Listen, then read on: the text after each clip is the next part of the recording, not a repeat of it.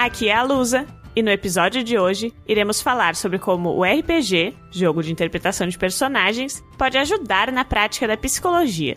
Contando com a participação especial do Túlio Andrade, do grupo D20, falaremos sobre várias curiosidades nesse assunto. E, claro, aproveitaremos para nos conhecer um pouco melhor. Não é bom isso, Troa? Com certeza, Lusa. Eu nunca havia parado para pensar que eu poderia ganhar XP na vida ao ganhar XP num bom jogo de RPG.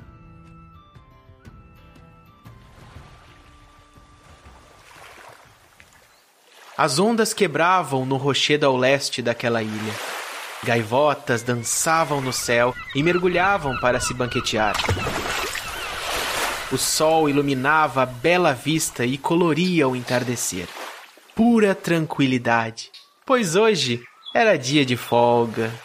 Nada de aventuras perigosas, nada de jornadas cansativas.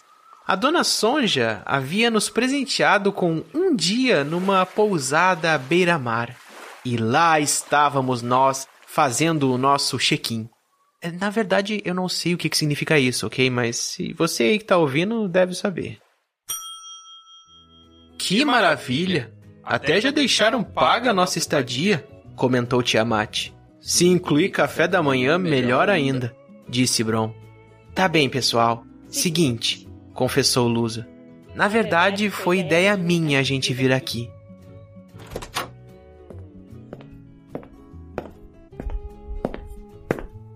Um sujeito sorridente, então, chamando nossa atenção, surge para nos receber.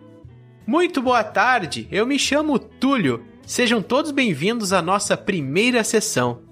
Embarcaremos numa jornada rumo ao autoconhecimento. Daqui, vocês sairão aventureiros ainda melhores.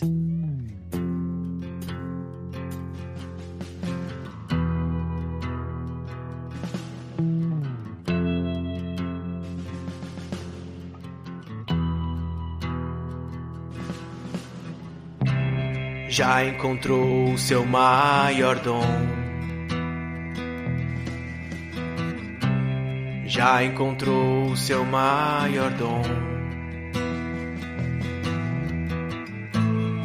Deite no divã e preste atenção. Já encontrou o seu maior dom. Sete Embarque aqui nessa missão. Monte a sua ficha e digas quem és tu.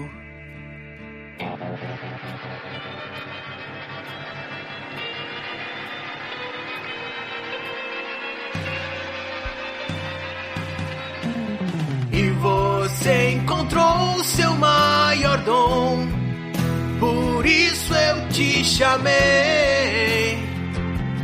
Nesse jogo você é o que quiser. E aqui você começa a entender que esse seu dom você encontrou e assim você ganhou um XP que você gasta como quer. Na sua habilidade pode escolher. Eu vi, e agora eu posso dizer: o teste que passou. E se rolar um, tudo bem, isso é comum.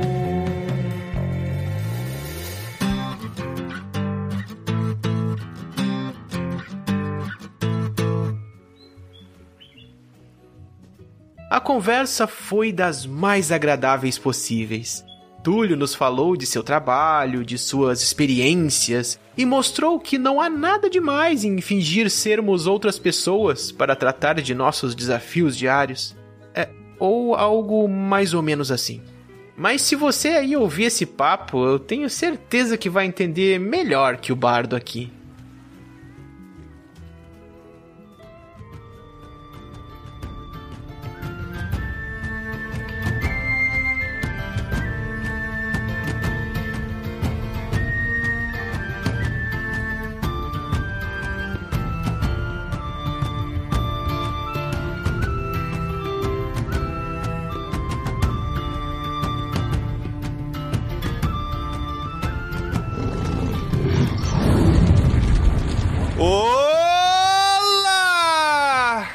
Tiamat e não escute esse episódio até o final. O quê? Hã?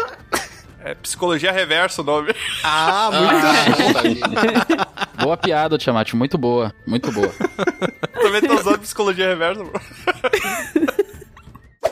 Olá, aqui é o Bron. E olha que curioso, uma vez eu fiz terapia com RPG, mas foi só uma vez. É que o terapeuta chegou e falou assim, ó, vamos jogar um jogo. Eu entendi a referência. Daí na hora saí correndo, nunca mais voltei lá. É, da terapia aí é complicado. Let's play a game.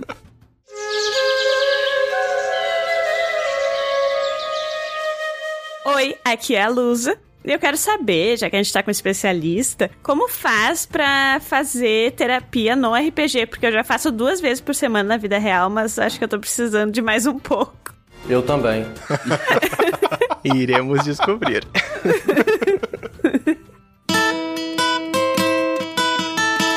Olá, aqui é o Troar e Túlio tem uma pergunta pra ti. Vixe. Qual é a psicologia preferida da Mulher Maravilha? Nossa, tô com muito medo. Ah, É a psicologia freudiana.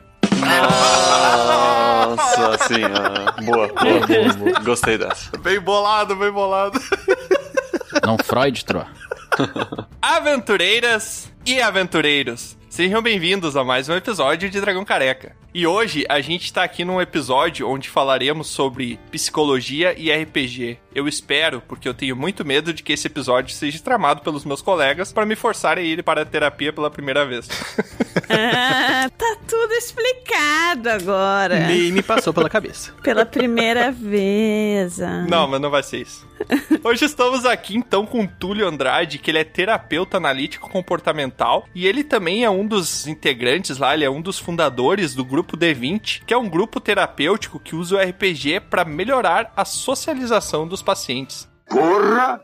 Tudo isso? Tudo bem, Túlio? Se apresenta aí. Opa, galera, boa noite aí, boa tarde, bom dia, né? Dependendo do horário que o pessoal estiver ouvindo. Podcast é sempre atemporal. Mas é isso mesmo. Eu sou psicólogo, analista do comportamento, sou um dos sócios fundadores do grupo D20, que é um grupo de psicólogos que usam o RPG como principal ferramenta para desenvolvimento de diversas competências. Olha só, pra aquele seu familiar que diz que RPG é coisa de maluco, você diz pra ele, ó, é, mas a gente pode trabalhar isso aí. Depende de como a gente usa, né? É, pode tentar. E antes da gente começar então o nosso episódio, já tá me esperando ali na outra sala uma palavrinha do nosso correspondente da guilda. E é com você, correspondente.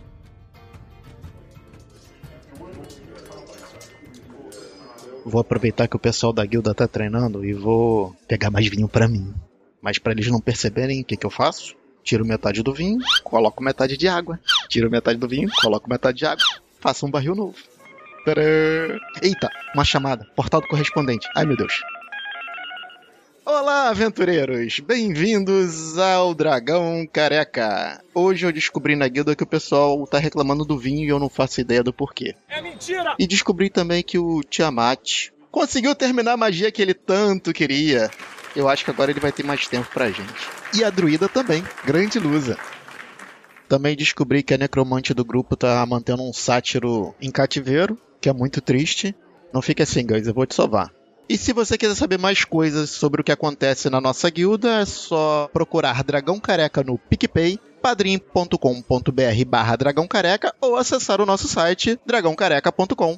Te espero aqui, hein? E shh, não conta pro Tiamat que eu tô adulterando o vinho não, hein? Segredo nosso. Olha aí, Tro, tu viu o que eles falaram? Não, eu não ouvi, pode repetir de novo? Vamos botar de novo. Repetir de novo. Eu não tava prestando atenção Não mesmo. é Teletubbies aqui, não tem de novo. Meu Deus. E pro pessoal que ainda não fugiu do nosso programa, Lusa, como é que o pessoal faz pra nos encontrar em outros mundos? Pra nos encontrar nas redes sociais ou outros mundos, você pode procurar arroba dragão careca ou no Twitter é dragão underline careca. Caraca, eu não, não senti muita convicção nesse teu. teu- Ficou meio relutante. Esse careca no final ficou careca. Careca. Cara, hein? Ou no Twitter, que é arroba dragão underline careca. E também nos segue lá no Spotify, que é muito importante pra gente. Principalmente, né? Instagram e Spotify Uhum. são as nossas principais fontes, as nossas principais métricas pra gente poder saber quanta gente tá seguindo a gente, quantos aventureiros estão ingressando aí no mundo de Dragão Careca e também se a gente tá fazendo um bom trabalho ou não, né? E também no Instagram você pode ver as ilustrações de capa mais de perto, pode ver alguns conteúdos exclusivos que a gente tem lá. Às vezes a gente faz enquete, perguntas, então segue lá que tem bastante coisa legal. Tem as cavartirinhas lá também, né, Lusa? É, só que agora não Tinha? estão. Não sei. Não, Elas ainda estão lá, tem. elas Ah, ainda tão estão lá. Você que quer mais cavartirinha, manda lá pro Dragão Careca, lá pro Instagram, pedindo pro Cavarto fazer mais cavartirinhas. O pessoal tava falando que ele desenha mal e ele ficou meio se sentindo, né, meio mal com isso. Tem então, que ter um apoio. é, dá uma O pessoal falando que ele desenha mal, o Bro, Tiamat, Troar.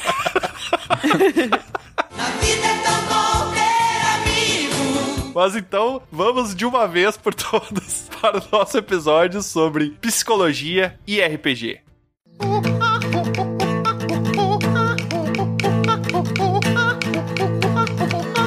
Então, Túlio, a gente falou sobre o grupo D20 na introdução e eu quero saber um pouquinho mais a respeito do que, que se trata o grupo D20. O grupo D20 é composto por um grupo de psicólogos. Nós somos Mais de 8 mil! em sete, se eu não me engano. E essa ideia do grupo D20 ela surgiu há quase 84 anos. nove anos atrás, comigo e com o meu sócio, o Germano Henning. Nós dois somos psicólogos, né? Como já disse, analistas do comportamento. E basicamente a ideia surgiu de duas recusas, assim. Porque a gente queria, desde a época do TCC na graduação, né, pesquisar alguma coisa relacionada ao RPG para investigar um pouquinho mais as nossas hipóteses, que eram de que possivelmente o RPG poderia contribuir para o processo terapêutico das pessoas. Só que por falta de conhecimento dos nossos professores, assim, a respeito do assunto, né, o tema foi vetado. E aí, nessas andanças da vida, eu encontrei o Germano. Nós somos de faculdades diferentes. É, O Germano é de Londrina, eu sou aqui de São Paulo. Numa dessas clínicas de psicologia, estudando, a gente se conheceu e começamos a conversar a respeito disso. E aí, quando ele falou que ele queria trabalhar com isso e que não tinha tido a oportunidade, né, o Germano ele sempre foi jogador. E eu sempre narrei RPG, né? Sempre sobrou pra mim, assim, meus amigos.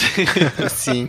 Eu sei como você se sente, Túlio. Sempre Eu sei tem. como você se sente. pois é, cara. Meu sonho é jogar RPG algum dia, sabe? Nunca O jogou. Troá gosta de narrar, né? Mas o Ah, Troá precisa de de, terapia também, né? É que o Troá gosta de fazer toda essa encenação. Essa encenação, caraca. O Troá, ele gosta de ser estrelinha no meio da mesa. né? É. É por, causa, é por causa disso que ele gosta de narrar. né? E aí, basicamente, juntou isso. Juntou o fato de eu ser um narrador com uma certa experiência, o Germano conhecer o jogo também. E aí a gente tinha um problema que era: ambos atendíamos adolescentes, casos bastante graves, assim, de meninos que tinham passado já por mais de 10 tentativas de terapia. Então era um cenário, assim, bem pessimista, no sentido de que a família não acreditava mais em terapia, os meninos não acreditavam mais. E a gente pensou, poxa, a gente precisa criar uma estratégia que convença essa galera a querer vir pro consultório. E aí foi quando a gente tentou começar a criar esses grupos de RPG. Ah, mas aí teve toda uma estratégia. Eu achei que a tua estratégia era tipo chegar nos meninos e falar: rola um D20 aí pra ver se tu acredita ou não.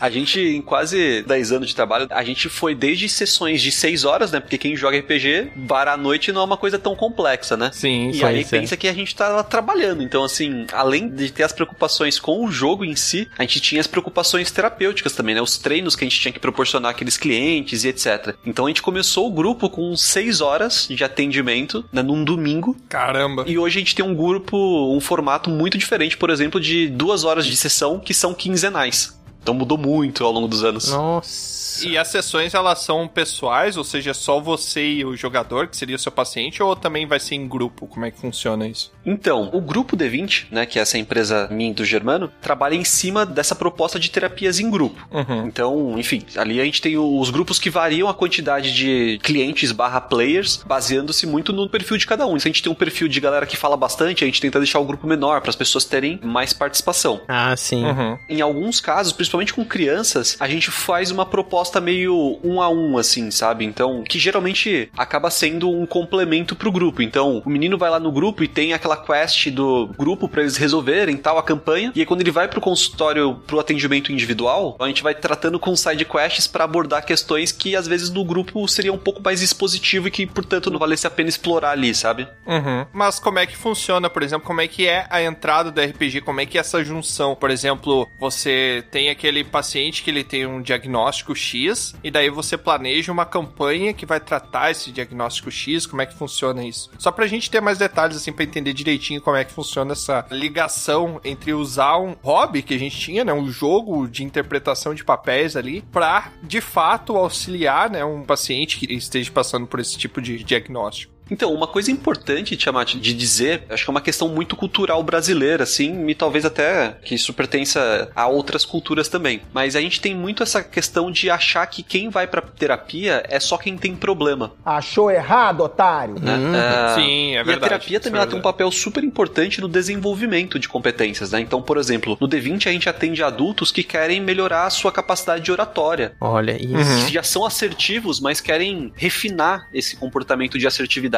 Então a gente não trabalha só com déficits, né? A gente trabalha também com desenvolvimento de habilidades. Esse é o slogan do D20, né? O nosso slogan é desenvolvimento de habilidades sociais, justamente para mostrar para as pessoas. Ganhando XP na vida. Exatamente, né? Quer coisa melhor que isso?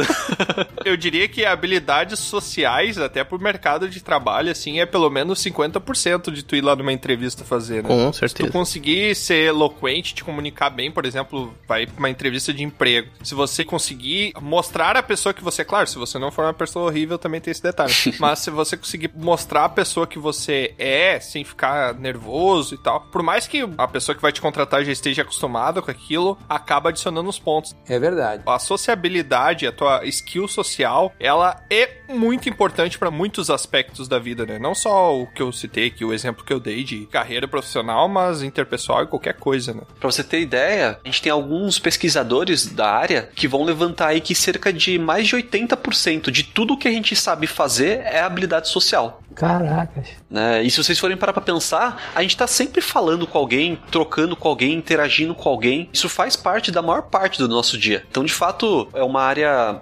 gigantesca, assim, que inclusive a gente tem vários problemas pra estudar isso, porque como que a gente consegue, por exemplo, pensar na definição do que é habilidade social, sendo que a habilidade social envolve tantas coisas. E aí, por exemplo, a galera das empresas vão chamar, né, parte dessas habilidades sociais de soft skills. Né? Eu acho que você já deve ter ouvido esse termo. Ah, sim. Uhum. Também chamado, se traduzir de habilidades moles, né? Não. Exatamente. Molengas. Não entendo muito bem por que, que é mole, né? Mas basicamente essa é a diferença, né? O soft skill. Caramba! Nossa, agora explodiu meu cérebro. Quando a pessoa tem a malemolência, ela tem a soft Meu Deus. skill. Ah, é Olha aí, isso, faz Com sentido. certeza. Ou são habilidades maleáveis também, pode ser. Como é que é malemolência em inglês? Vamos ver se faz sentido. Malemolence. Como você é burro. Também serve em francês. Soft lens. Malemolente. Soft molence. Mas, Túlio, a gente vai falar mais especificamente pra gente entender um pouco também como é que tu consegue trazer essas relações do RPG e tal. Mas eu gostaria de saber também, como fica por curiosidade, em relação a- ao que influenciou as ideias mesmo. Porque a gente tá falando de uma relação ali de unir útil ao agradável, que é uma maravilha, né? O acadêmico lá, quando ele descobre o objeto de estudo dele, ele diz: Não, é isso, com certeza vou ter o prazer de estudar nisso, porque, né, a gente sabe que às vezes nossos objetos de estudo são coisas muito que a gente não quer, sabe? Principalmente na graduação. Mas Túlio conseguiu, pelo visto, né? Direcionar. Então, como foi essas influências pra trazer realmente o RPG? O que, que foi pensado ali no início? Como eu até estava começando a, a dizer, a questão da gente, né, do ponto de vista da psicologia, era essa dificuldade de manter os adolescentes engajados, porque a gente tem uma evasão de público quando a gente pensa nessa faixa etária da adolescência, que ela é significativa, porque a maioria das vezes que esses meninos vão procurar terapia, não são eles que querem a terapia, são os pais que querem que eles façam a terapia. É. Sim. É a escola que quer que eles façam a terapia. né? Então, a primeira coisa é, a gente precisa oferecer algo, e até por isso que eu gosto de chamar a pessoa que tá diante de mim de cliente, e não de paciente. né? Ele é cliente porque ele é ativo no processo. É sobre a vida dele que a gente vai falar, né? As decisões que quem precisa tomar vai ser ele, né? E, ô, Túlio, e se você deixar ele esperando muito tempo lá, mesmo assim você não chama ele de paciente?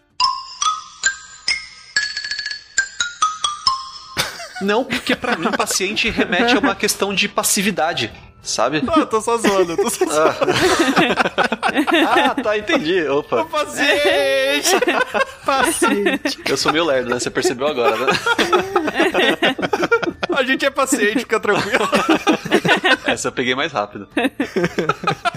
E do lado do RPG, né, eu acho que assim, ao longo da minha carreira profissional, eu fui me enfiando ali em vários trabalhos diferentes, né? Eu já trabalhei com vendas, eu já fui operador de telemarketing, eu já, enfim, já trabalhei em várias coisas e eu nunca gostei de trabalhar, assim, sendo bastante sincero, né? Então a minha ideia era, poxa, se eu tenho que trabalhar, né, já que eu não nasci milionário e etc, se eu tenho que trabalhar, deixa eu tentar pelo menos juntar o que eu gosto, né, com o meu trabalho, né? Então basicamente foi essa questão, essa tentativa de fuga do que é um trabalho convencional, né, onde a gente tem pouca liberdade de, de criação. Sim. É, O RPG também traz isso, e e isso é uma das coisas que chamou muito a atenção da gente quando a gente começou a pensar no projeto. Você, por mais que você, narrador, projete uma campanha, uma aventura com todas as armadilhas que vão ter ali, todos os NPCs que os jogadores podem encontrar e etc., a gente sabe que o RPG é uma coisa meio imprevisível. Planejou um caminho direitinho, o cara adora ir para aquele outro caminho que você não tava pensando. E isso pra terapia, ela traz uma possibilidade, uma gama enorme de possibilidades terapêuticas, né? De coisas que eu posso aproveitar para investir ali para trabalhar o que o meu cliente precisa ser trabalhado. Então foram basicamente essas coisas. Eu acho bem legal porque a minha mãe é psicóloga, né? E trabalha especificamente com crianças. E por ela falar, eu sei que com crianças se usa muito, né? A brincadeira, coisa assim, pra tratar questões reais, né? Da vida. Então, pra ver ali o que a criança brinca, tá muito relacionado ao que ela tá sentindo. Então, é legal poder passar isso pra tirar ali do sentido infantil, né? E poder usar isso com as pessoas adultas também e adolescentes. Isso é bem legal, assim, Lusa, de verdade. O que a gente observa, né, por exemplo, a gente atende ali, vez ou outra, sempre aparece algum cliente, por exemplo, um diagnóstico de fobia social. Então, se vocês assistirem o Big Bang Theory, o Raj, ele trava na frente de mulheres e tal, né? Oh, Bella, don't you see? Edward's only pushing you away because he loves you. O Tiamat é assim também. Quem nunca, né? E aí o Raj ele tem uma questão ali também do mutismo seletivo também, ou seja, são pessoas que têm bastante dificuldade de interagir. Quando elas entram no papel do personagem, é muito legal, assim, porque as pessoas começam a falar mais. Às vezes esses clientes têm um um padrão de fala, de volume de fala muito baixo, e aí a gente dá um bárbaro pro cara falar, entendeu? Então é assim, é pé na porta e soco na cara. E aí ele vai se soltando, porque não é ele que tá fazendo, é o personagem dele quem tá fazendo. né? Então facilita a vida da pessoa pra ela querer treinar, sabe? Nossa, muito interessante. Até por uma curiosidade, assim, que eu acho que me beneficiaria muito, a questão da timidez, então, você consegue melhorar também através de terapias com o RPG, usando o RPG de instrumento. Sim, sim. Psicologia é coisa que eu consigo me manter fazendo há mais anos, porque eu acho incrível a gama de coisas que a gente pode fazer e o quão incrível é o ser humano, assim. Nesse tempo todo formado, cara, quantas pessoas já passaram diante de mim contando suas histórias, né? E, enfim, com dificuldades peculiares, com questões peculiares. E o mais fantástico de tudo, assim, Tiamat, eu acho que é o potencial de mudança do ser humano, sabe? Então, assim, as pessoas chegam com várias questões e a gente consegue estruturar uma intervenção que ajude as pessoas em todas essas esferas. E timidez é algo que sempre aparece, né? Sim. E outra coisa que eu vejo como importante, que eu sei da da minha experiência como pessoa que faz terapia, é de tu poder se identificar com teu terapeuta em algum sentido, né? Tu poder ver aquela pessoa que tá ali contigo naquele trabalho, porque realmente é um trabalho que tu tem que se esforçar. Sim. Não é fácil fazer terapia, tipo, não é pra qualquer pessoa, porque tu tem que trabalhar mesmo, né? Como tu falou, não dá pra só tu ficar ali, sabe? Tem um trabalho dos dois lados. Então, pra mim foi muito importante com a minha psicóloga ter algum nível de identificação com ela, por menor que fosse, sabe? Então, é bem legal isso também, é- essa parte do RPG pode trazer isso, né? Essa é a primeira etapa, assim, Lusa, pra qualquer tipo de processo terapêutico. É o estabelecimento de vínculo. né? Então é como eu falo pros pais dos meus clientes. Eu falo, olha, eu vou tentar conversar com ele, eu vou mostrar as coisas que eu gosto. E isso é legal, né? Eu poder atender, por exemplo, com camiseta de anime, camiseta do Senhor dos Anéis, com meu fundo aqui, quando eu tô com a câmera ligada, com os meus funcos, tal, meus livros, etc. Isso é muito libertador pra mim, particularmente. E essa é uma forma de se aproximar. Agora, caso não role esse vínculo, essa liga, que eu faço é, eu, eu encaminho esse cliente. Falo, olha, infelizmente não vai dar certo. né? Então eu brinco com os meus clientes que eu falo que eu também só atendo gente que eu gosto. o que é uma verdade, porque a gente tem coisas em comum ali, sabe? E aí às vezes a gente vai conversando, a gente dá uns pauses na terapia pra falar sobre o- aquele episódio novo daquela série que lançou, ou pra falar daquele gameplay de Resident Evil que Ah, tá que todo mundo massa. pirando agora e por aí vai, sabe? Então isso faz bem, isso é muito importante mesmo. Eu acho fascinante a a questão da psicologia. Inclusive, psicologia era a minha segunda opção de curso. Não tivesse ido pra área da TI, eu com certeza iria pra área da psicologia, porque eu acho fascinante. Que diferente. Pra mim, o cérebro humano, ele é simplesmente o computador mais sofisticado que existe, sabe?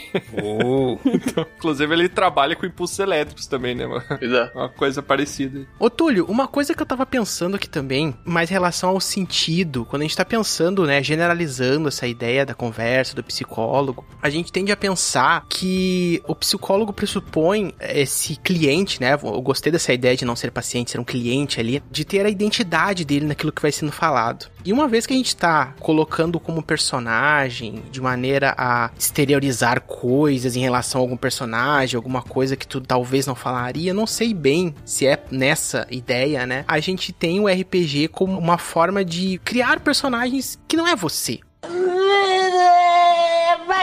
Menos, mais ou menos. Mas no fundo, no fundo, a gente sabe que tanto na literatura, eu pelo menos acredito nisso, a gente cria personagens, pensando no escritor, né, que tem um pouquinho da gente. Assim como na RPG vai ter um pouquinho da gente. Então, eu acho que isso aí é a prova de que toda criação ela parte de coisas que é tua, sabe? Sempre. Quando a gente cria uma coisa, por mais diferente que a gente considere, ela faz parte do teu universo, assim, sabe? Não sei se eu tô me fazendo por entendido, mas eu acho que acaba trabalhando um pouco isso, né? Então, e não só eu isso. Eu entendi, pra falar. eu entendi. Parece que o jogo virou, não é mesmo? Vou tentar responder o Troá e aí ver se você entende. Responder tá, explicando vou... ele. É. Eu acho que tem essa questão de fato, né, da identificação que você tem com o personagem, que não necessariamente é como você é, mas talvez às vezes como você gostaria de ser. Uhum. Agora, é, independente disso, porque eu vou ser bem sincero, a gente não dedica tanto tempo a essa parte por uma questão de estratégia, né? Então, se a gente pensa que se você tem um problema, uma questão que você precisa desenvolver, a gente precisa partir do presente pro futuro. Caso a questão esteja muito enroscada ali e a gente não consiga entender muito bem o que está acontecendo, a gente olha pro seu passado. Via de regra, a gente acha que a gente tá perdendo tempo se a gente for fazer isso. Sim. Isso é uma visão da análise do comportamento dentro da psicologia. Uhum. Então o que, que a gente percebe que faz mais sentido pra gente é assim, independente daquele personagem que aquele cliente nosso ele criou, por mais que ele queira criar um personagem, por exemplo, super estereotipado, ao longo das sessões ele vai colocando cada vez mais o repertório dele ali. E isso é uma coisa que eu observo jogando casualmente com os meus amigos, assim. Uhum a gente cria personagens muito diferentes, mas sempre tem uma característica que te liga àquele personagem, que faz saber quem é que tá jogando com aquele personagem, sabe? Então isso que possibilita pra gente, por exemplo, garantir que as ações que você tome como jogador vão influenciar no seu aprendizado real. Não sei se agora deu para você entender. Tava ruim. Agora parece que piorou. É, mais ou menos. Não, mas é a limitação do Tiamat mesmo. É. é. Quanto ponto tem de inteligência nessa ficha? É, pois é. Não, Tiamat é. Ah, já tem quase uns oito já, tô juntando. Ah, até que tá bom, cara. A média não é 10?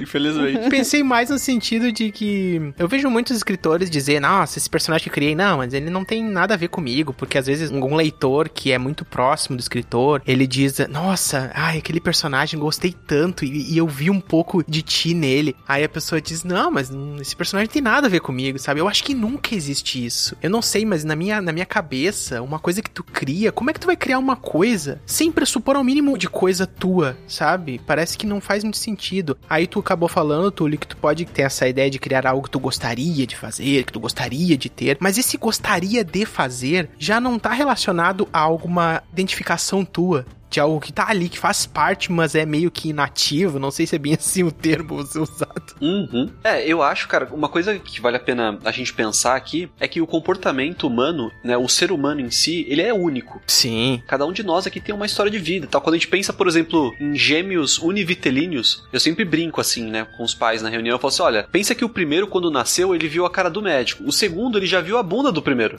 Que merda, hein?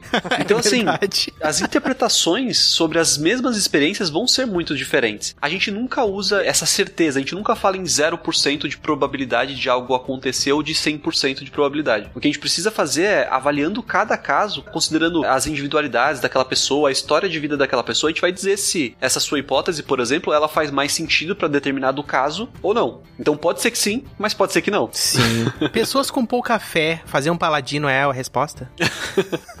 Depende, né? Depende da- de, de quem é essa pessoa que a gente tá falando, né? Já sentiu aí direto aí, outro. É, um né? abraço aí pro Baldur aí. Então, Túlio, tu falou um pouco sobre como começou o projeto, mas e a tua relação com o RPG? Para além de um jogo, como tu enxerga o RPG e também como surgiu o RPG na tua vida? O RPG ele surgiu na minha vida da seguinte maneira: Senta que lá vem a história. Eu tenho uma tia que ela morava num condomínio de prédios, e aí eu ia passar alguns dias das férias ali, né? E aí tinha um grupo de meninos ali e tal, e aí foi muito louco, assim, porque a minha primeira experiência, inclusive, foi muito de RPG, assim. Porque um desses meus amigos chegou, Túlio, pô, a gente vai jogar um RPG e tal, você tá afim, né? E aí aquela coisa, ah, o que, que é isso? Não, vem cá que você vai curtir. E aí no caminho ele foi contando, não, porque você pode ser um guerreiro, um mago, não sei o que, a gente vai lutar com os monstros. E Que eu, cara, que loucura é essa, né? Onde é que eu tô me metendo? Pois é. E aí, assim, eu entrei, de repente, quando eu vi, eu tava num outro bloco do condomínio, dentro do apartamento de uma pessoa que eu nunca tinha visto. Era uma pessoa mais velha, eu tinha 12 anos na época. O cara devia ter uns 20 e poucos anos, cabeludo, barbudo. Vai dar merda, vai dar merda. Clássico. Dungeon Master. Isso podia ter dado muito errado. Mas é Pois é, então. E aí a gente entrou na casa dele assim, né? Era uma casa com muitos móveis de madeira, assim. Então, meu, parecia uma coisa meio medieval.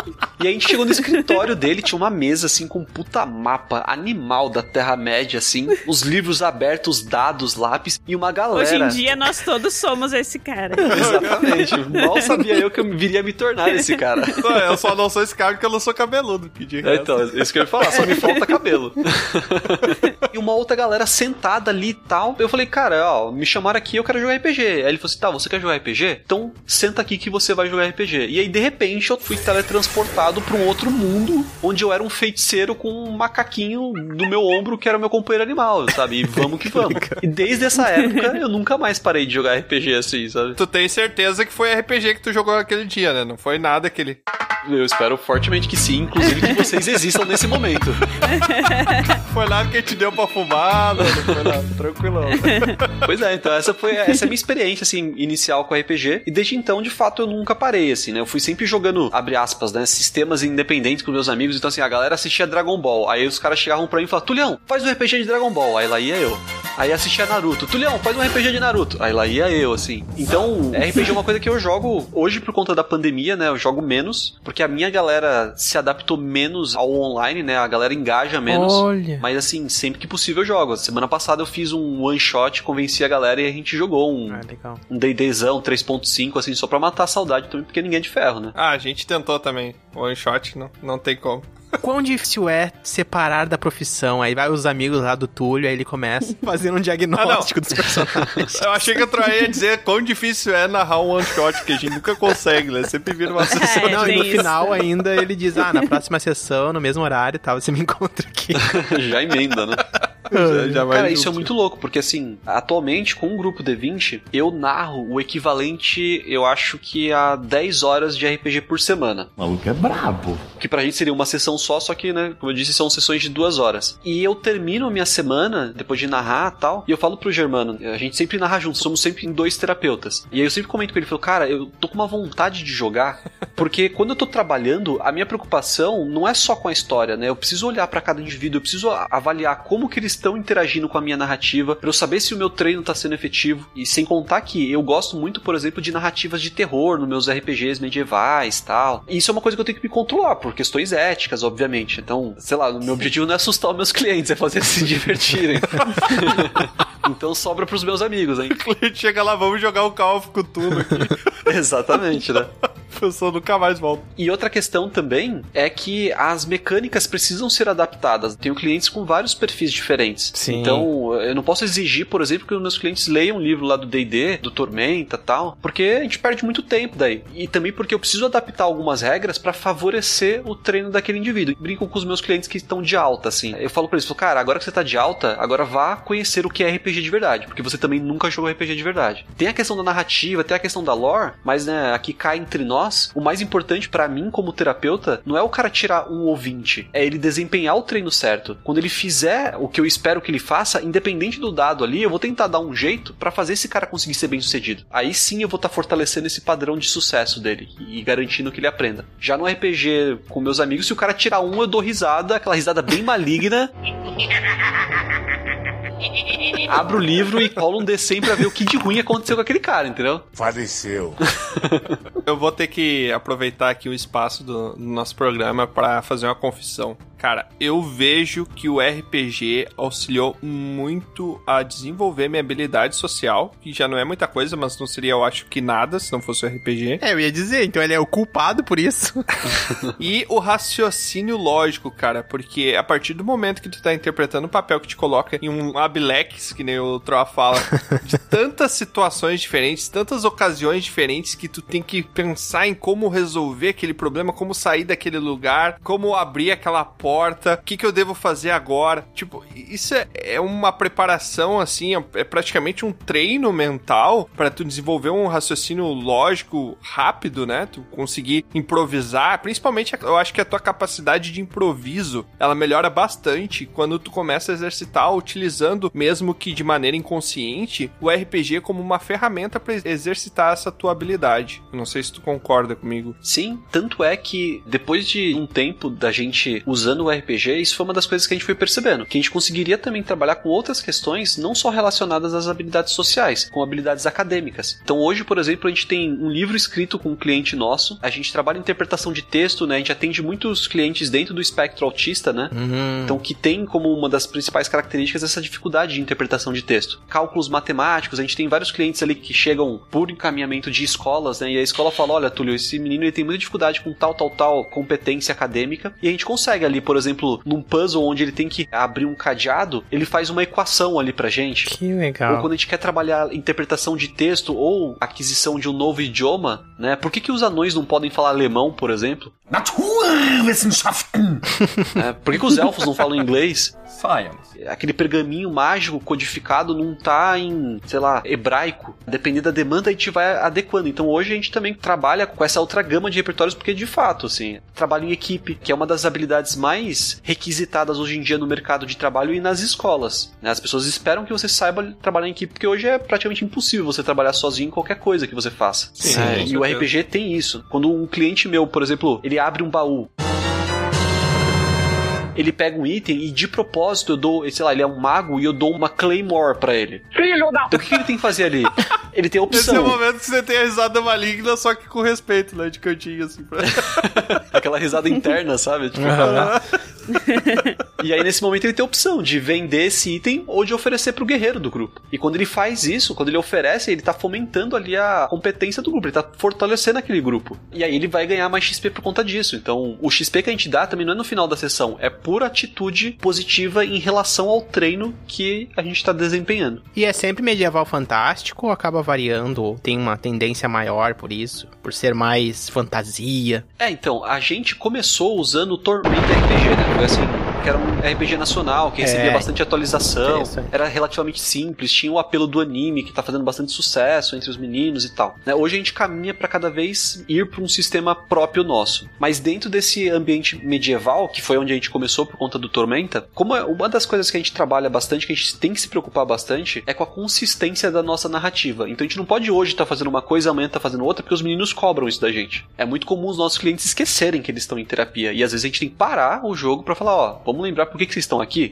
tá super divertido, mas estamos em terapia. Aí a galera, pô, é verdade, não sei o que. Não, então voltamos pro jogo. Agora o que a gente faz é a gente cria muitos eventos internos, porque pensa só, se vocês interagem só entre vocês, com o passar do tempo vocês vão começar a pegar os maneirismos, as pistas que cada um deixa, e vocês vão entrando numa zona de conforto. Então, para garantir o aprendizagem, a gente faz um intercâmbio desses grupos. Então, diante de todos os grupos que a gente tem no consultório hoje, eles têm, por exemplo, a missão que o grupo 1 fez vai impactar na realidade que o grupo 2 está vivendo. Multiverso. Exatamente, é um multiverso. A gente brinca que é um MMO, né? Na verdade, o MMORPG de verdade é nosso, porque o MMORPG que a galera fala é online, na internet, com software, né? A gente faz o verdadeiro MMORPG. Verdade. Então a gente coloca os meninos, às vezes propõe eles de participarem de outros grupos. E aí, pra não ficar uma viagem muito louca, a gente mantém o medieval. Só que alguns eventos a gente propõe, né? Até pra mostrar pra eles outras possibilidades de narrativa. Aí a gente coloca o Cthulhu, a gente coloca Sim. sistemas alternativos, a gente coloca o ação, os supers. E aí a gente vai também sempre atento à demanda. Tá na época da Marvel, lá dos filmes da Marvel, pô, vamos colocar alguns elementos. São os meninos, na Idade Média, lutaram contra o Hulk. E assim, puxa, a gente tem uma espada, Nossa. como que eu ganho do Hulk?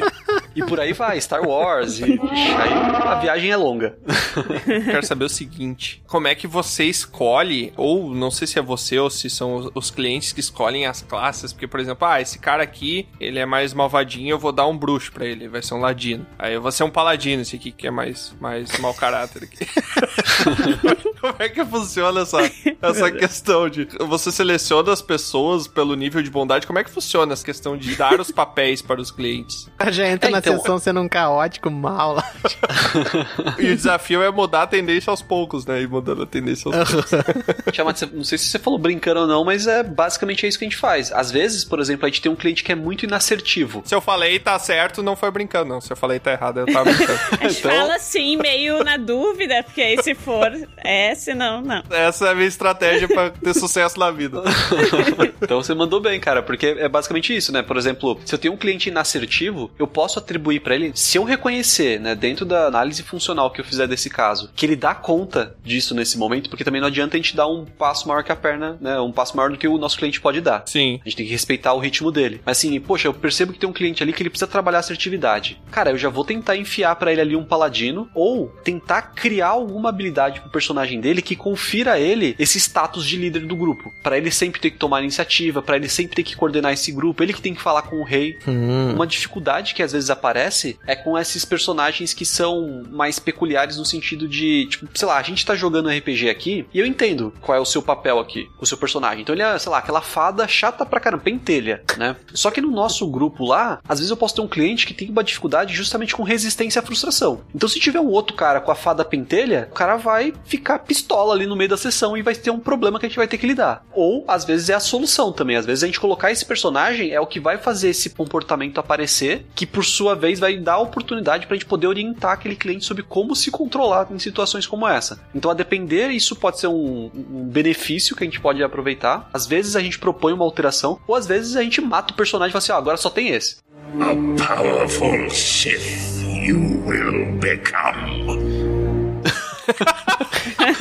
Como resolver? Caraca, tava indo tudo tão bem, tá ligado? Não, a gente mata mesmo e azar.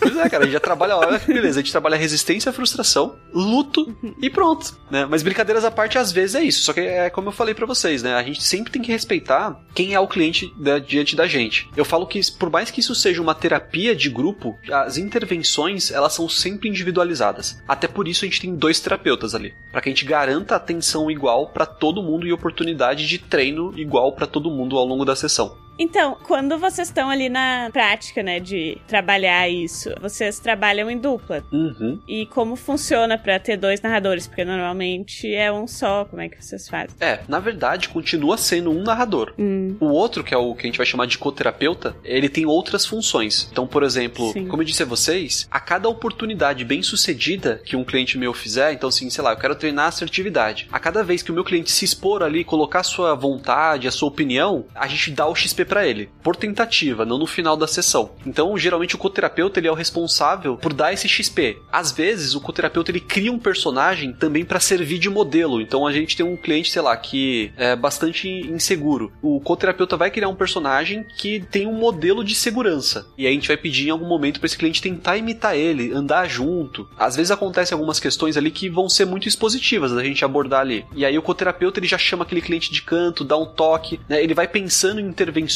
também. Então, por exemplo, agora que a gente tem nesses grupos que são online, a gente manda mensagem privada pros meninos com desafios extras. E quem vai fazendo isso é o coterapeuta, porque o terapeuta tá ali, Uhum. engajado com o planejamento da sessão mais a narrativa, né? Então o coterapeuta vai lá e fala assim: ó, Lusa, vou te dar um- uma missão bônus aqui. Se você conseguir fazer o Tiamat participar mais da aventura hoje, você ganha um bônus de XP. Ah. Aí, por outro lado, eu já, eu já chego lá no Tiamat e falo: Tiamat, seguinte, se você receber alguma proposta e topar, o XP que aquela pessoa ganharia eu dobro pra você. E aí a gente vai engajando os clientes e Hum. motivando eles a um querer colaborar com o outro e, a, enfim, e aí ajudando. Então o coterapeuta ele tem esse papel fundamental, que inclusive no online é assim, né? Deu chabu com a internet, com o microfone, com a câmera, Uhum. é o coterapeuta que vai resolver pro terapeuta manter a sessão rodando. Um faz meio que mais a parte técnica. É o cerimonialista. Sim. Ele é o estagiário, é isso? Não. Não.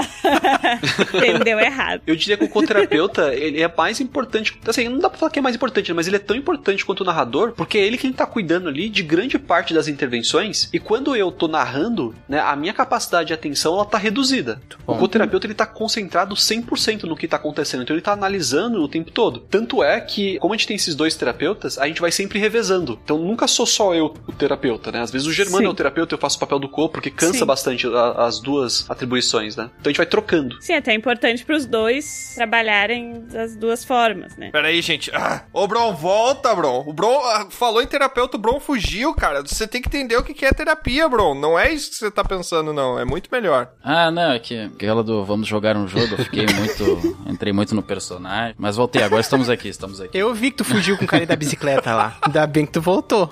Ah, se tu voltou é porque tu conseguiu escapar, né? Não pode falar em terapia que ele foge. É que eu já não gosto muito de lavar a louça, daí terapia, já imagina a pia toda cheia de de louça, sabe? Agora eu É, entendi a Deus. essência da piada do tio do pavê. Exatamente. Mas ô, tu tava falando em coterapeuta, ô Túlio, tu conhece o comembro? Comembro? Acho que não. Tô com medo de responder. Agora, quando tu falou comembro, velho, me veio um outro viés. O que, que pode ser um comembro? É muito errado. Né, porque a gente tem os membros e os comembros na nossa guilda. Não sei se tu já ouviu essa. Ainda mais se ele for da psicanálise estudar Freud, então comembro. É, não, eu sou. A, a minha abordagem é o, é o extremo inverso da psicanálise. Pois então eu tô é. sossegado quanto a questões fálicas. Ah, tá. Era justamente isso que eu não queria pensar. e pior, tem o comembro e tem o comembro de balancete, Túlio. Tudo lembra, né? É, um grau Meu. Deus, eu não sei se eu quero perguntar o que é isso.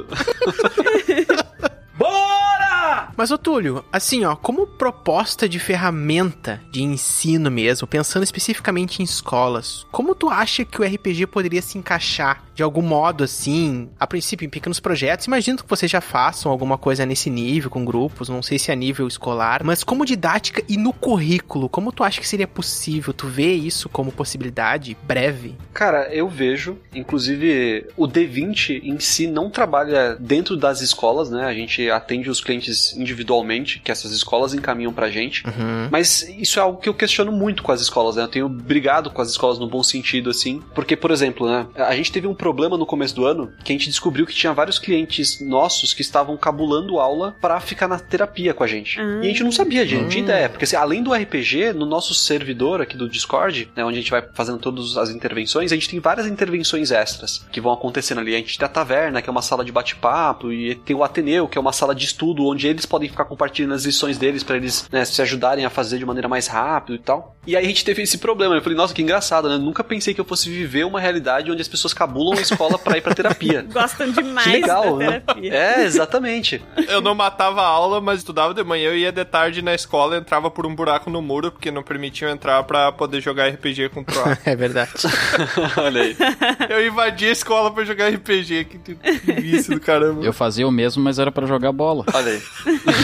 Então é mais trivial, bro. Eu acho que as pessoas faziam mais pra isso mesmo. Mas eu fico pensando, algumas, talvez algumas disciplinas acabam tendo um envolvimento mais fácil de ser adaptado, alguma coisa, algum exercício. Sobretudo uma história, imagina história que tu não poderia fazer com RPG em sala de aula. Eu fico imaginando, sabe? Ou outras disciplinas que trabalham um pouco mais de história também, sabe? Então eu imagino que esse direcionamento pro currículo, claro, é uma coisa ainda de alguns professores que querem unir o último agradável, né? Imagino que outros túlios aí estão também, que são professores, vamos supor, né? Eles estão também tentando adaptar, trazendo isso, mas de alguma forma, algum projeto, alguma coisa ali caminhando à margem, aquela coisa meio marginal ainda, né? Mas é fantástico. Eu mesmo tenho interesse de aplicar assim, em sala de aula, mas nunca especificamente algo mais direcionado. Talvez daqui realmente eu acho que eu já vou sair com uma outra ideia, com uma, uma ideia de que é possível ter uma base, né, mais sólida pra isso. Pois é, cara, o RPG é é uma ferramenta motivacional extremamente poderosa, sabe? A gente faz algumas consultorias para professores interessados e a gente já fez consultoria assim para todas as áreas do conhecimento. Então, desde a que nem você falou da história e da filosofia, que são as mais, abre aspas, na minha opinião, fáceis de adaptar, até outras áreas como química e matemática, porque você não precisa parar a sala para jogar RPG. Sim. Mas a gente pode pensar em decompor os elementos do RPG. E aí a gente já entra num campo muito mais parecido com a gamificação, por exemplo. Eu ia falar, parece gamificação. Exatamente. Então, na química, ao invés da gente fazer só, só um composto aleatório, que a gente não tem ideia do que para que serve aquilo, né? A gente pode criar um contexto ali de um laboratório, de um alquimista buscando a pedra filosofal, né, ou enfim, por aí vai. Ou a gente pode estar tá pensando ali num, num, mago que trabalha com magias do tempo. Para isso ele tem que fazer cálculos precisos ali que podem ser tanto matemáticos quanto físicos, né? E, delta cara, S é... sobre delta T, vamos lá, encontre. cara, e você sabe que a gente faz uns negócios às vezes meio escrachados assim, sabe? De fórmula de Bhaskara, a gente copia ali e aí tá, a gente fala assim, cara, você chegou num, numa porta, né, de uma masmorra lá e tem esse negócio escrito lá. Eu mando a print assim, né, da tela para ele. Isso parece, sabe o que que parece? Sabe aquela mãe que vai dar remédio para criança, um remédio amargo e ela prova antes, diz, hum, que delícia. Pois é, cara, e eu posso te dizer que isso funciona. Criança é muito movida a desafio e a imaginação. É. Então, é verdade. por mais que você coloque ele escrachado, o menino naquele contexto, a capacidade de imaginação dele, sei lá, por exemplo, eu vejo os meus clientes, eles a capacidade de imaginação deles é muito superior à minha. Às vezes eu falo uma coisa e eles estão pirando em outra, assim, sabe? Muito maior do que a minha. Sim. Então, quando para mim é a porta com a fórmula de Bhaskara, para ele, cara, aquilo ali é uma puta vantagem, porque ele já viu na escola aquela fórmula ali e agora ele vai ganhar de mim finalmente, entendeu? Porque ele vai abrir aquela porta de primeira, sabe? Então isso é muito legal. Sim. Sim. Ele quer acertar, né? Porque ele tem quer um acertar. objetivo depois do acerto. Sim, super. Fico imaginando a questão na química, assim, tu puxar também, né? Não, agora gira aí pra nós um C10, H8 ou O4, que é a fórmula química do plástico, sabe? Sou foda! Vê quanto é que deu aí.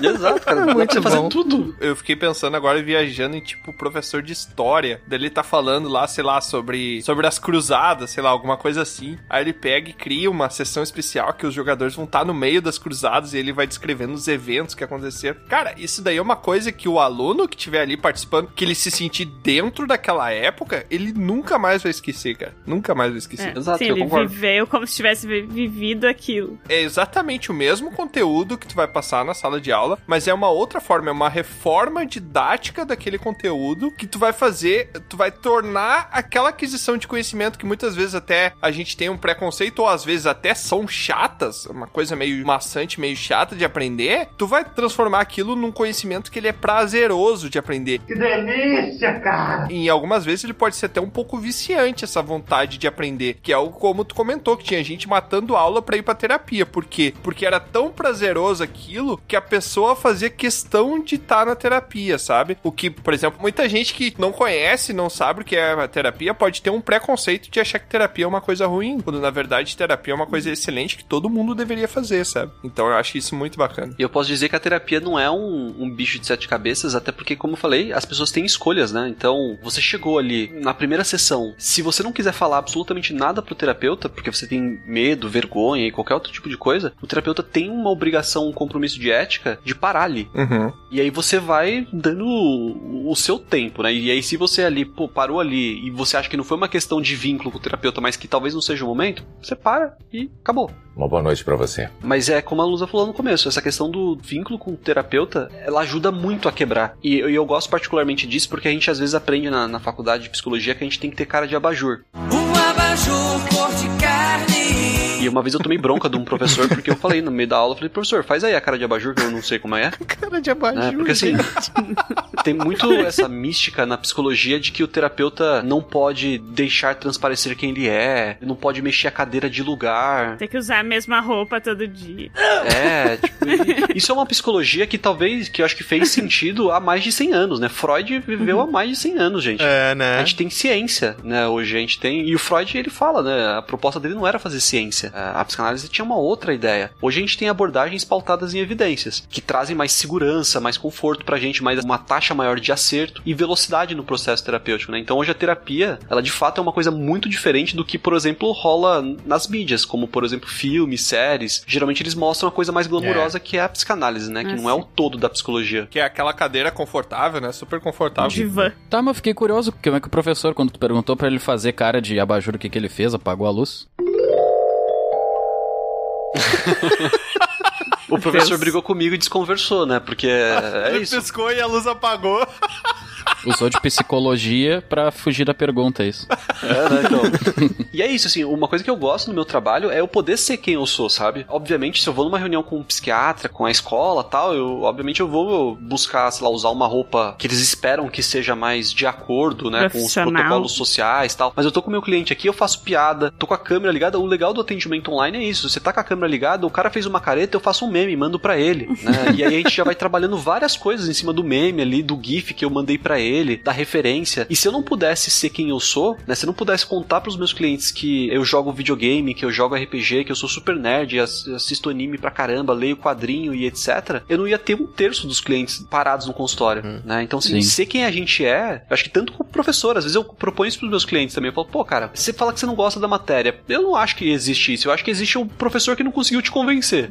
Agora, e aí eu pergunto pros meninos, falo, cara, o que, que você sabe sobre o seu professor? Porque tem muitos desses caras aí que tão, chegam em casa cansadões, a primeira coisa que eles fazem é sentar no sofá e ligar o videogame. É. Ou jogar um RPG com a galera deles de final de semana tal. Obviamente, tem pessoas e pessoas. E aí os meninos, quando eles topam, né? Quando eles quebram essa barreira do professor como o cara chato, que, né? Como eles mesmos falam, né? É o é o velho chato. O cara que não faz nada. Ele vai, trabalha e deixa de existir, né? Ele desloga. Aí depois ele só reloga pra dar aula. Quando os meninos superam esse preconceito, assim, e vão conversar, as experiências são boas. E o aprendizado começa a partir daí, sabe? A partir do fato de que você confia naquela pessoa. Eu até vou trazer isso um exemplo do podcast, porque, por exemplo, ah, na aula lá eu achava super chato, a aula de história, achava meio maçante, meio cansativa. Mas, por exemplo, se eu ouço um podcast de história, eu acho super divertido. E não é só a comunicação que as pessoas estão tendo ali que pode ter mais a ver comigo. Claro, isso também, mas o fato de que eu estou ouvindo um podcast que eu já tenho alguma afinidade com as pessoas que estão apresentando, com as pessoas que estão falando, porque, ah, já ouvi histórias daquelas pessoas, já me identifiquei com algumas coisas, alguns gostos daquelas pessoas, isso já mudou toda a situação pra mim, porque eu já estou mais aberto a pegar um conteúdo que eu achava mais chato e ter um outro ponto de vista sobre aquilo, né? Então isso é bacana também. Essa é uma preocupação da gente, né, na nossa equipe ali. Todos os terapeutas, eles são instruídos a, a dentro do limite ético de exposição, porque de fato a gente também tem que separar essa relação, né? A gente não tá ali pra ser amigo daquela pessoa, a gente tá ali pra ser o terapeuta. Se a gente exercer um papel de amigo, a gente não consegue mais exercer o papel de terapeuta. Então precisa haver um distanciamento, mas isso não quer dizer que a gente não possa mostrar quem a gente é. Porque se a gente não mostra quem a gente é, eu imagino que a gente tá mentindo pro outro que tá ali. E como é que se constrói uma relação terapêutica mentindo, saca? Então, Sim. uma das coisas que eu falo pros psicólogos que trabalham ali na minha equipe é: sejam vocês, mas cuidado. Sim. Né? Cuidado pra respeitar quem é que tá ali diante de você. Então, assim, não é porque, sei lá, eu sou a favor do político X que o meu cliente é a favor do político Y e eu vou dar porrada no cara ali, vou acabar com ele ali porque eu discordo politicamente dele. Aí começa. Já entra numa outra esfera também, né? Exato, aí já começam os limites profissionais, né?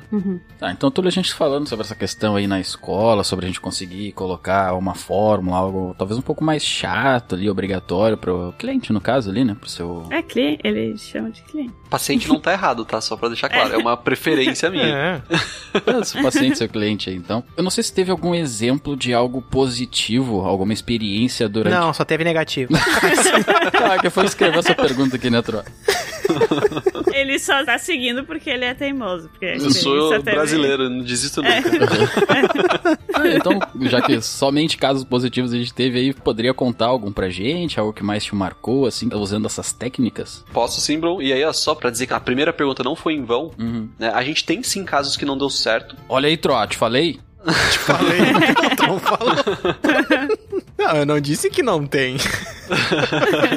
Por exemplo, os casos que não deram certo pra gente com o RPG na terapia, tanto é que a gente tem grupos de habilidade social que não são vinculados ao RPG por conta disso. Porque a gente Uhum. eh, já recebeu alguns clientes ao longo desses anos que, por exemplo, ou não tem histórico com videogame, Sim. e aí geralmente essa galera não engajou. Pois é. Ou é uma galera que tem um interesse muito específico. Então, por exemplo, uma vez eu atendi um cara que ele gostava só de academia e balada. Ajuda o maluco, tá doente! O cara não ajudou no processo terapêutico. Sim. Mas por que, que você não fez uma sessão que ele tava numa balada lá? E... É, manda um- uma cantada aí. Cara, Ele não achou graça? Não A achou gente graça. tentou, mas ele não achou legal, não. e, e teve outro cara que jogava videogame, mas o perfil de jogo dele era muito jogo de esporte, assim, né? E FPS. Então era muito COD e FIFA. Então não tinha nada de Uhum. fantasioso. Assim, o COD ainda tem uma coisinha ou outra ali, né? Mas não tinha nada dessa questão fantástica. Mas ele não via cinema. Via, mas via filmes assim, como um hobby casual, sabe? No sentido de Hum. eu quero sair com meus amigos e eu fui convidado, eu vou, sabe? Uma coisa meio assim. Sim. Mas não era algo Ah, constante, assim, dentro do repertório dele. caramba. Então, nesse tipo de perfil de cliente, por exemplo, a gente tem dificuldade de engajar, a gente não consegue engajar. Agora, falando de caso positivo, cara, a gente tem muita coisa legal, assim, né? Eu mencionei há pouco aqui que um dos nossos clientes, a gente escreveu um livro com ele, que foi, inclusive, é o diário do personagem dele. Nossa. E tudo começou essa história do livro porque ele tinha muita dificuldade com leitura eh, e tinha algumas questões de fala, que ele falava um pouco gaguejando e tal, e ele fazia fono, a fono não conseguia engajar ele na terapia dela, e aí eu falei pra ela, assim, falou, ó, vamos fazer o seguinte, ele vai escrever as memórias dele, do personagem dele, porque ele é um cliente que tava com a gente há bastante tempo na terapia, então ele já tinha passado por várias campanhas, né, e etc. Uhum. E a gente escreveu um livro e conseguiu publicar esse ano. Esse livro tá na Amazon, inclusive, chama Diário de God, que é o nome do personagem dele. God, como Ah, escreve. Legal. God de Deus em inglês, sabe? G-O-D. Nossa. O Diário de God. Ele não tinha também megalomania diagnosticada? não, não. Diário de Deus. Só pra saber. Esse é um dos casos, assim, que a gente considera um caso de sucesso. Uhum. Enfim, a gente teve vários outros casos, assim, clientes, como eu disse a vocês, com um histórico muito pesado de bullying. Teve um caso, inclusive, eu não vou entrar em detalhes porque eu não posso, mas um cliente que me lembrou, assim, um histórico de bullying muito daqueles filmes americanos, assim, que eu imaginava que não existia no Brasil, sabe? Nossa. O bullying como é nos Estados Unidos, assim. Caramba. E era um bullying muito pesado, assim, de Não, gal- mas pera aí, você... Fala aí, Tiamat, fala aí, tem propriedade? Você entrevistou outro Tiamat de uma realidade paralela que sofreu mês passado, né? Porque eu Pois é, sofri cara. muito bullying estilo Estados Unidos, assim. O pessoal fala hoje pra mim, ah, porque eu sofro bullying na escola. Eu falo assim, cara, eu inventei o bullying. Sofrer, né? Não fazer. é, não, eu inventei a parte ruim do bullying. É, só. verdade, é importante deixar claro, né? É, pareceu aquele tipo, eu inventei o bullying. Eu inventei a parte que eu não queria ter inventado o bullying. E como tu se sente com isso, Tiamat? Sua megalomania, seu passado? Conta aí pra gente. Não, isso fica pra outro episódio, bro. A missão de hoje é o Tiamat amanhã falar com o psicólogo. Olha, É verdade. E era um menino, então, que tinha um histórico muito pesado de bullying, assim, e que por conta disso ele se blindou. Ele colocou pra ele que ele não precisava de amigos, que ele da- se bastava. E, né, como eu brinco com todo mundo, assim, brinco, mas é verdade, né? A gente tem necessidades básicas que, que se a gente não dá conta, a gente morre. Comer, beber, dormir, sexo. Putaria! Por mais que a gente não morra sem fazer sexo, mas a espécie uma hora acaba se todo mundo parar de fazer sexo, né? E a atenção social. Então tem algumas pessoas que falam, ah, poxa, eu não preciso de ninguém, eu me dou bem. Isso é uma, na minha visão, pra não dizer que em 100% dos casos, como eu tinha dito que não era possível, mas na minha visão, na maioria das vezes isso é uma tentativa da pessoa de fato lidar com alguma questão. E esse menino tinha essa questão, né? Então quando ele entrou no servidor ali, nos grupos de RPG, os outros meninos ali, a gente colocou ele num grupo com outros meninos que também tinham sofrido histórico de bullying. E aí foi super legal, cara. Nossa, e eu sou uma manteiga, né? Eu choro pra caramba, né? Que é outra coisa que o pessoal gosta de falar que terapeuta não pode fazer. Aí eu chamei os meninos antes, falei, olha galera, vai chegar um menino aqui, ele tem uma história de vida complicada, contei só alguns detalhes, falei, olha, tipo, sofreu bullying, assim, esse assado, os meninos, pô, eu também sofri, eu sei como é, falei, então, pensem como vocês gostariam de ser recebidos, porque ele acredita que ele não consegue ter amigos. E eu até me emociono. Que legal. E aí ele chegou lá na sala, sentou tal. E aí os meninos. E aí, cara, beleza? Pô, qual é o seu personagem? Não, cara, não, vamos te ajudar aqui a fazer tal. Super acolheram. E aí os meninos saíram da sessão e convidaram ele pra assistir um filme juntos, né? Nossa. E foi tipo o primeiro grande rolê da vida do menino. O menino tinha 16 anos. Caramba. Sabe? Então, assim, a gente coleciona histórias legais, assim, e essa é uma das coisas mais incríveis, assim, sabe? É. E aí, eu acho que isso junta com uma das primeiras perguntas que vocês me fizeram, né? Que é por que usar o RPG? Porque na minha experiência com RPG, eu só conheci pessoas incríveis.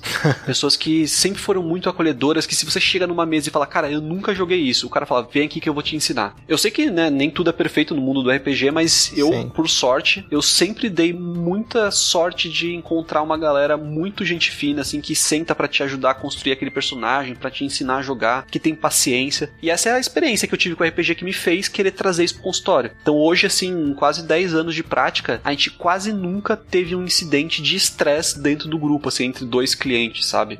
Sempre foi um contexto muito contrário de, é, de acolhimento. Quando entram meninos novos, por exemplo, a preocupação dos novos é, poxa, Túlio, mas eu sou novato, os meninos já estão level mó alto, pô, vai pegar mal, né? E eu falo, cara, só vem pra sessão. E aí os meninos falam, caraca, finalmente temos alguém novo pra nossa guilda. Pô, cara, o que, que você faz de bom? Qual é o seu personagem? Você tem essa habilidade? Nossa, essa habilidade é perfeita, tal. Sabe? E é um negócio bonito de ver, cara. E isso que é legal. Acontece semanalmente, cara. Esse é o meu trabalho, cara. Tenho o que falar, mas eu acho. Nossa, Muito Eu legal. achei fantástico, fantástico. A gente também, quando entra alguém pra nossa guilda, a gente fica muito feliz aqui também. a gente também tem a nossa. Mas, cara, é fantástico, muito legal, assim como às vezes tu muda toda a perspectiva quando tu simplesmente aperta um parafusinho do contexto ou, ou solta um parafusinho do contexto. E daí você consegue mudar até a forma das pessoas se comportarem perante aquilo, né? Isso é fantástico, isso é muito legal. Porque tem a questão da empatia muito grande, né? Sim. O RPG já, já pressupõe a empatia de tu tentar pensar como alguém que não é você. Ah, como é que esse meu personagem pensaria nessa situação? Como é- Só isso já tem a questão da empatia. Agora você tá num grupo, com relação com outras pessoas que também interpretam personagens, que tem essa exteriorização de alguma coisa. Cara, isso aí é um ganho, assim, social gigantesco mesmo. E quando é direcionado, então, por uma coisa mais a nível de educação, de ensino, nossa, cara, fantástico. E tem o pré e pós-sessão, que a gente não pode esquecer também, que é, por exemplo, os meninos na, abre aspas, né, agora que é online, na recepção, ali conversando e se atualizando, sabe? E um contando pro outro, porque assim, é, é isso, né? A gente tem uma realidade ali de meninos com um repertório limitado. Uhum. Então os meninos são muito hiperfocados. O cara assiste Star Wars, ele só conhece Star Wars, ele não conhece Sim. nem Star Trek, entendeu? E aí quando ele entra no grupo, a gente vai falando pra eles, fala, cara, pra você ter maior probabilidade de sucesso numa interação social, você precisa saber sobre mais assuntos. Então ouve, fique atento ao que os meninos estão conversando lá. E aí os meninos vão se permitindo, sabe? Aí o que falava que anime era uma merda, era coisa de otaku fedido, amanhã ele tá assistindo Jujutsu no Kaisen, sabe? e aí tá pirando. Então, tem esse pré e pós, é que é os meninos conversando antes sobre o que eles fizeram a semana, e o pós, que é tipo assim, acabou a sessão, mas vamos combinar o que a gente vai fazer na próxima? Ou qual que é a build que você tá fazendo pro seu personagem aí, que eu quero combar com a minha, porque, pô, nossos personagens tem uma sinergia legal. Ou, pô, depois daqui, vamos ficar aqui no servidor ainda e vamos assistir uma série junto, um filme junto, ou eu vou streamar, a gente tem a sala dos streamers também no servidor lá, e aí, ah, eu vou streamar, eu tô jogando aqui jogos de Play 2, pô, você não quer ver? Pô, vamos ver, e aí quando a gente entra lá na sala, os moleques estão num puta bate-papo, e isso pra gente, cara, é assim, é o melhor dos universos, que é, o cara tá treinando sem o terapeuta. É. Sim, sim, sim. Ele tá fazendo o tema de casa sem receber o tema, né? Exato, exato, cara, mas é exatamente isso. Pô, fantástico. Eu achei muito interessante aqui o nosso papo, curti pra caramba. Eu já tô tendo várias ideias aqui pra aplicar algumas coisas que você falou na minha vida, eu diria. E queria que você deixasse aqui pro pessoal que quiser encontrar, quiser conhecer o teu trabalho, deixa tuas redes sociais, como é que o pessoal faz pra te encontrar fora daqui do nosso episódio. Opa. Bem, muito obrigado aí pelo convite. Adorei bater papo com vocês. É muito bom poder falar sobre o meu trabalho. Eu curto bastante fazer isso e ainda mais de maneira descontraída, que nem quando vocês falaram ali nos bastidores. Olha, que é piada do tio do pavê, que é todo mundo dando risada. pra mim, o que eu menos gosto são formalidades, sabe? Não, a É. gente já avisa que é pra pessoa não ficar assustada, na verdade. Baixar a régua lá embaixo. lá. Tudo que vem é lucro, né? Pra me encontrar ou encontrar o D20, a gente tem o nosso site, que é o www.grupod20.com.br. A gente tem o nosso canal no YouTube, que é o Grupo D20, Demudo e 20 numeral sempre. E a gente tem as nossas redes sociais. A gente tá muito mais presente no Instagram, com o arroba grupo Demudo 20 numeral. E no meu também, eu tenho investido bastante no meu Instagram, que é o arroba o ponto Túlio Andrade. Túlio é T-U-L-I-O. Andrade é A-N-D-R-A-D. Isso mesmo. Não, só pra complementar.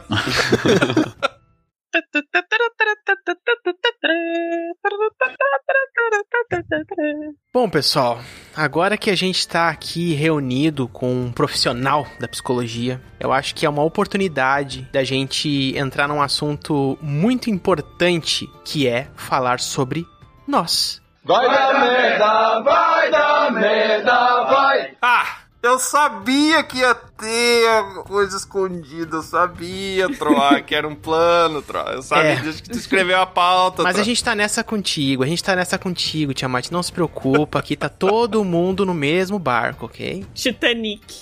O problema é se o barco for Titanic. tá, mas qual é a ideia? O que, que eu tenho que fazer? Não é tu, é nós todos. Nós somos nós, Tiamat, tá? Não se preocupa, nós todos.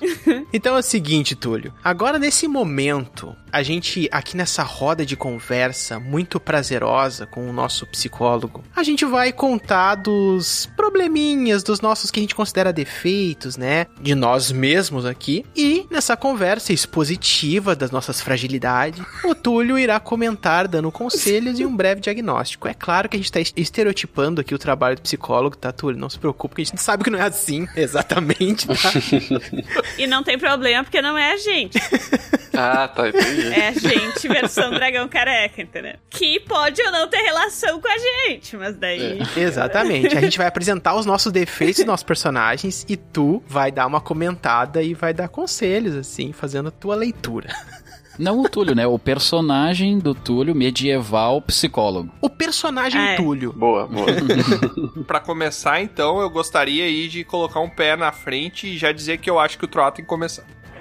Eu? Eu acho também. Ah, mas o meu problema, eu nem considero um problema, então o Túlio já vai me dispensar, vai dizer que eu não preciso de terapia, é super tranquilo, tá? Mas eu faço esse papel. Frases ditas antes da tragédia. Bom, Túlio, é o seguinte, eu tenho um certo probleminha, assim, com fluidos que saem do corpo das pessoas quando se machucam, sabe? Eu não gosto de pensar muito no que, que é isso aí. Avermelhados. Um fluido vermelho, assim, sabe? Se eu vejo isso, eu... Não pode nem falar o nome. É, meio que surto, eu tenho um pânico, assim... Hemofobia é o nome. É. E eu geralmente desmaio. Tenho um problema com isso, eu não sei o porquê. Entendi. Ó, aqui no meu consultório medieval, né, só pra deixar mais contextualizado ainda, Claro. eu diria que é o seguinte, se isso é uma questão que você se depara com certa frequência, não sei se você é um açougueiro, se você é um aventureiro, Sempre que eu me machuco. não sei com que frequência você se machuca, mas se é uma coisa que tá ali no seu dia a dia, Ô, Túlio, esses dias eu encontrei o Troá desmaiado porque ele cortou o dedo na corda do violão, pra você É. ter uma ideia. Entendi, tá. É, então acho que é uma questão importante da gente olhar mesmo. Eu acho, Tro, é o seguinte, que a primeira coisa que a gente tem que avaliar é se te faz sofrer. Aparentemente te faz sofrer e aparentemente, que nem o Tiamat contextualizou aqui, isso acontece com uma certa frequência. Logo, o que você tá fazendo é, você tá fazendo uma exposição muito gigante a esse estímulo aí. De sangue, de sangue. É, não precisamos entrar nos nomes. Talvez isso não seja relevante agora, ou talvez isso seja muito expositivo, né? Até por Ah, isso, Tro, talvez valha a pena você pensar num gradiente de estímulos que te lembrem brevemente esse estímulo que é um problema pra você. E aí, sei lá, você começa desde o suco de tomate Olha. até algumas amoras espremidas no chão. E a ideia é Hum. você todo dia ali olhar um pouquinho pra fazer uma lista ali, né, da que menos lembra até a que mais lembra, né, chegando no derradeiro estímulo. e aí, cara, todo dia ali você vai lá, olha um pouquinho, tal, né? E você vai perceber que, pensando nesses degraus, assim, eles vão abaixando sozinho conforme você for se expondo. Agora, você tem que se expor comigo aqui, tá? Não faça isso sozinho em casa, porque a chance de você piorar o problema tentando fazer isso por conta própria é gigante. Mas começa com suco de tomate ali que eu acho que vai ser uma boa. Uma boa ideia. Ah, não sei não, acho que suco de tomate não é gostoso. Ai, que burro! Não é pra tomar, é só pra Eu olhar. Ah, tá, tá. tá das- É, né? Quando vê, eu vou virar um vampiro, eu vou começar a tomar sangue bem louco por aí. Inverte, né, o problema. Passa a ser um desejo. Ai, me curou. Eu chego lá no consultório do Túlio. Nossa, Túlio, tô, tô muito bem. Não, mas, mas se isso aí funciona, eu quero ser o próximo, então. Eu quero falar. Se isso aí funciona, parece bom. Ô, Túlio, eu tenho um problema, não sei como é que tu vai resolver isso aí. Eu tenho um problema de azar, Túlio. Tudo que eu faço pela primeira vez tem uma grande possibilidade de não dar certo. O que que eu faço, Túlio? Pare de começar coisas. Now the world don't move Só faz as coisas que tu já fez. O Bron sabia a resposta todo esse tempo. Acho que o Bron foi muito cirúrgico aí na recomendação dele. Mas outra possibilidade, Tiamat, é aquela questão de que, às vezes, é como a gente olha pro fenômeno. É, sei lá, se eu pego, por exemplo, um machado e coloco entre eu e você e peço pra você descrever, você vai descrever de acordo com a sua perspectiva. Então, você vai ver as marcas de batalha que ele tem do seu lado e não vai conseguir ver as marcas que eu tenho. Isso vai te dar uma percepção parcial sobre esse fenômeno. Do mesmo jeito, talvez, essa questão do azar, será que é azar mesmo ou será que é o jeito como você tá encarando as coisas? Às vezes, se você tentar pensar por uma perspectiva diferente, esse azar, sei lá, esse insucesso na hora de abrir uma fechadura foi o que te salvou naquela dungeon de tomar uma retada na cabeça da armadilha, entendeu? Ah, Ver o lado, o lado positivo da vida, né? Ou ver o lado diferente, não necessariamente o positivo. Às vezes não é azar, às vezes é só falta de sorte mesmo. Ah! Pois é, exatamente. Ou às vezes é tu que causa todas essas coisas. Para, Lúcio, de estragar meu tratamento. faz o teu aí, faz o teu. não estraga o meu. Agora vocês estão entendendo por que, que na terapia de grupo a gente não entra em questões tão particulares. É. Senão vira terapia de casal. Casal. Família. Senão vira bar, né? É. Vira papo de taverna. Bom, o meu problema é assim: sempre que eu chego numa situação que eu tô sob pressão, eu não consigo tomar nenhuma decisão. Fica estática. É, eu congelo. Tipo assim, vamos lá. Quem começa? Daí faz lá o teste, né? De iniciativa. Sempre sou eu a primeira. Daí chega lá a minha vez e eu não faço nada e passo. Entendi. Tem uma coisa, Lusa, que eu vou falar, é uma hipótese aqui, não sei se vai fazer sentido pra você, mas parte do que faz a gente, das vezes que faz a gente travar, né, ficar apreensivo em relação a uma situação, é a nossa ansiedade. Sim. E a gente tende a criminalizar a nossa ansiedade. É uma coisa ruim, ela só faz mal pra gente, mas na verdade, se for parar pra pensar, ela vem com a espécie humana desde que a gente tem informações da espécie humana. Uhum. E o que isso quer dizer? Quer dizer que, na verdade, às vezes isso é como se fosse aquela magia de círculo maior que toda vez que você tenta castar aquela fireball, por exemplo, ela explode na sua mão. Mas quando você conseguir aperfeiçoar o controle dessa fireball, ela vai ser uma magia extremamente poderosa. Uhum. Com ansiedade é a mesma coisa. Às vezes a gente pode aprender com os clérigos e os monges, por exemplo, técnicas de meditação para começar a controlar a nossa ansiedade e ao canalizar ela para que ela sirva com um propósito pra gente, que não o excesso dela te faça travar. Porque quando a gente controla a nossa ansiedade, por exemplo, a gente aumenta a nossa capacidade de vigilância. Então automaticamente você vai conseguir receber aquele bônus altíssimo de percepção para situações que hoje te travam. Então a minha recomendação é tentar conversar com o monge aí, que tiver pela quebrada e etc. É. Não olha pra mim, não, não tem nada a ver com isso. É, não vai dar pra ser com esse, mano. Olha, é muito bom o que o Túlio falou, mas eu tenho uma alternativa mais fácil, tá? O Lusa, pega essa moeda aqui, ó. Toda vez que tiver uma dúvida, joga ela. Eu acho que alguém andou assistindo Demon Slayer. né? É, eu pensei na mesma coisa. Eu tenho certeza que o Troll não assistiu. Aí dizem, quando a moeda tá caindo, tu vai saber exatamente o que tu tá torcendo pra que seja o resultado. Não, mas fica tranquila, Lusa, que eu vou fazer o papel do Tanjiro também e eu vou ficar rodando pra você até cair do lado que a gente quer. Porque esse é o papel do terapeuta, nunca desistir do cliente dele, entendeu? Ela não vai cair, vai ficar na tua frente tirando. É, ah, droga. Pô, essa lição foi boa. Tenho certeza que a Luz e o Troll não fazem ideia do que a gente tá falando, mas eu tenho. É nóis, Não, ó. eu conheço Demon Slayer, sim. Entendedores entenderão, né? Ah, foi muito bom o treinamento agora com os 13. E agora vai vir a mais complexa, Túlio. Meu Final Boss. É, exatamente. Seguinte, sabe que eu sou um cavaleiro ali, um bárbaro. Achei que tu era um bárbaro, não. Cavaleiro. Um bárbaro cavalheiro. Acho que ele tá com crise de identidade. Eu nunca vi o bronco cavalo. É, eu também não. Não, eu já andei, ando contigo sempre. É que assim. Você vê, você vê que um dos problemas é a estupidez, ó. Mais um Não, problema vou aí. focar em. Estúpido. O foco é em outro agora. Nem que assim, eu sou o DPS do grupo, então eu ataco muito, tenho o maior dano ali. Megalomania. Então, basicamente, assim, ó, sempre que eu uso minha habilidade especial, que é o meu golpe ali, que eu acabo entrando em fúria, acabo matando todos os meus inimigos ali pra salvar o meu grupo também, tem esse detalhe. Temperamento forte. Só que logo após ter esse ataque de fúria, né, que é o, o ataque principal ali, o meu especial, eu acabo caindo no sono. Então, muitas vezes perco ali, ó, digamos, a melhor parte da batalha, que é finalmente a gente ter vencido ela, né? Então eu queria, como é que eu posso A fazer? hora de pegar o tesouro, ele já não tá mais ali. Exatamente, fico dormindo ali um tempo. Eu queria saber o que, que eu posso fazer pra melhorar esse ponto. Toda essa rebuscada que o Bron deu pra explicar é que ele quis dizer que ele tem episódios de narcolepsia logo após a- ataque de fúria. Eu acho que esse é o pior diagnóstico também, pensando bem. Olha, Bron, eu vou ser sincero com você. É muito comum, às vezes, também as pessoas procurarem a terapia porque elas não sabem muito bem por onde começar. Uhum. Agora, pelo que me parece, eu, como seu terapeuta, eu recomendaria uma investigação com um neurologista, porque talvez ele vai poder te ajudar melhor do que eu. E aí, a depender do laudo que ele fizer, a depender da orientação dele, você volta aqui e aí a gente entende o que tá acontecendo. Isso aí é problema médico, já é outra coisa. É. Entendi. Melhor diagnóstico, vai, vai, vai primeiro no neurologista e depois tu volta. Às vezes tem uma questão de, como você falou, né? Você é o linha de frente ali, né? Eu imagino que a maioria das pancadas vai pra você, né? Sim, com certeza. E pelo jeito vai na cabeça, né?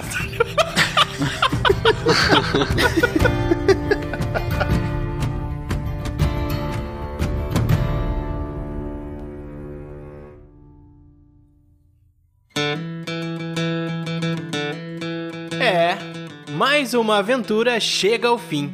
Mas é claro que não para por aqui. Você pode acessar dragãocareca.com e descobrir sobre outros portais para nos acompanhar. E se você quiser fazer parte da nossa guilda, fica aqui o convite do bardo. Acesse PicPay ou padrim.com.br e busque por Dragão Careca. Seu apoio será muito bem-vindo. Obrigado por nos acompanhar e até a próxima!